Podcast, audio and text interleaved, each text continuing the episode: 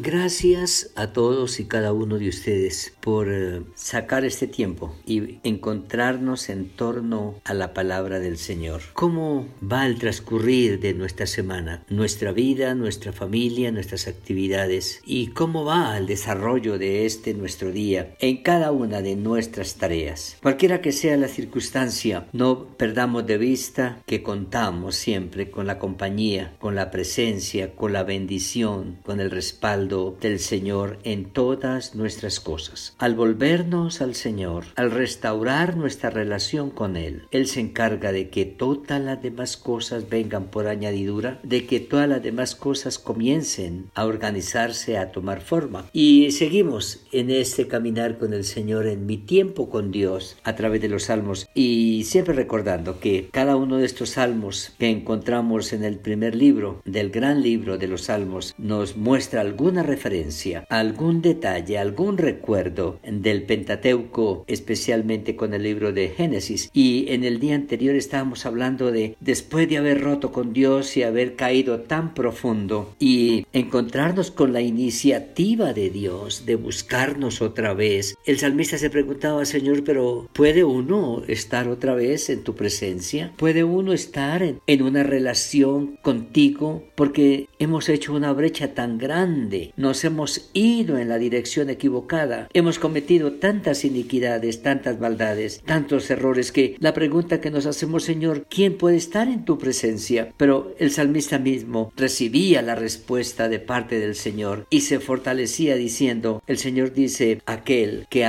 se ha vuelto a Él de todo corazón, aquel que ha empezado una transformación en su estructura de pensamiento, en su vocabulario y en su corazón para el quehacer cotidiano. En el, en el Salmo número 16, entonces, para hoy, para este momento, encontramos que Él descansa en su decisión de haber optado por Dios. Guárdame, oh Dios, porque en ti he confiado. Señor, esto es demasiado maravilloso para mí. Es tan grande y tan sublime que a veces casi cuesta creerlo, pero es tu palabra y tu palabra es verdad. Así que la invitación tuya fue de volver a ti y que al volverme a ti toda mi vida se reorienta. Así que guárdame, oh Dios, porque en ti, en ti he confiado. ¿Y por qué he confiado en ti? Porque tomé la decisión de hacerlo. Mi relación contigo es el resultado de el uso de mi libre albedrío, de el uso de mi voluntad. Voluntariamente en un acto de mi voluntad me he vuelto a ti para que seas mi Dios y para que comiences en mí ese proceso restaurador. Oh alma mía, dijiste a Jehová, tú eres mi Señor. Es decir, Señor, me vuelvo a ti, como mi Dios. Tú eres mi Dios. Eres el motivo de mi adoración, de mi alabanza, de mi servicio, y no habrá para mí bien fuera de ti. El Señor entonces dice, miren lo que ustedes son ahora. Han sido separados, el término del versículo 3 es para los santos que están en la tierra, en la tierra. Los santos no son los que ya se murieron y están en el cielo o los ídolos que la gente llama santos, no, somos los hombres y las mujeres que hemos tomado la decisión voluntaria de hacer del Señor nuestro Señor. Y Él dice, ustedes estén seguros que en su paso por el tiempo, por la historia, en la tierra, para los santos que están en la tierra y para los íntegros,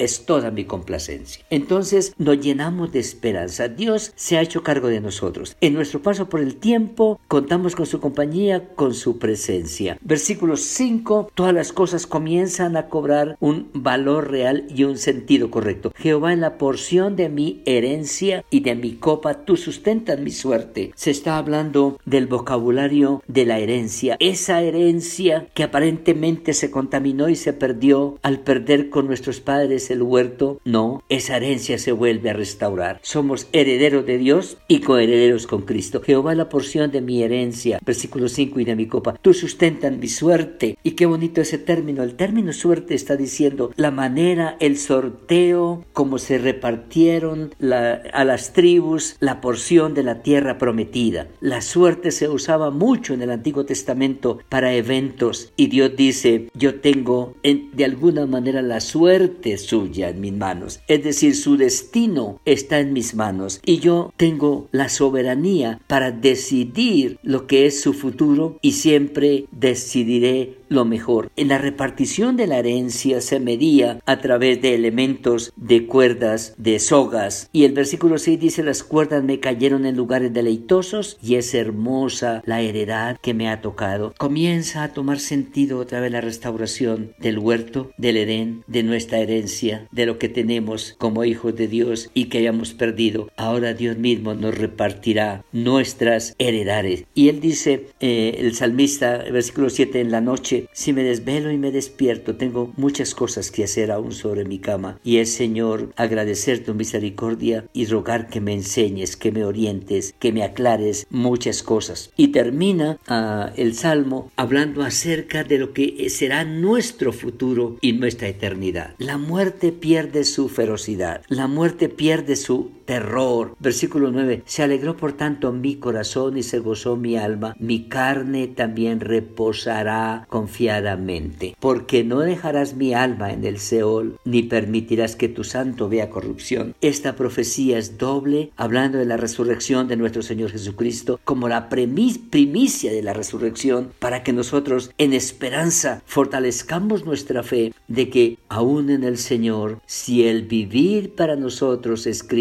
El morir en Cristo será ganancia. Se alegró mi corazón, porque ya no le tengo temor a la muerte. Ya mi futuro es un futuro asegurado en Dios. Mi carne reposará confiadamente, porque un día el Señor vendrá, me llamará, resucitaré y volveré otra vez a ser lo que soy, pero en perfección, en plenitud, sin sufrimientos, sin lágrima. Y termina el 11, me mostrará la senda de la vida, la vida perfecta, la vida completa, la vida plena, la vida absoluta nos ha sido garantizada otra vez en nuestra relación con Dios y está hablando, será una vida donde Apocalipsis dice, enjugará Dios toda lágrima, no habrá más maldición, ni tristeza, ni muerte, ni temor, ni dolor, porque las primeras cosas pasaron, me mostrará la senda de la vida en tu presencia, en tu presencia. De allá vine y allá volveré un día, hay plenitud de gozo, delicias a tu diestra para siempre. Hermanos, amigos, es nuestra esperanza. Volvamos Al Señor, porque al volvernos a Él, toda nuestra vida y todas nuestras cosas volverán a tomar forma y volverán a tener un sentido de una gloriosa esperanza. Señor, es tu palabra. Espíritu Santo, llévanos a una realidad de bendición a través de esta palabra. En el nombre de Jesús. Amén.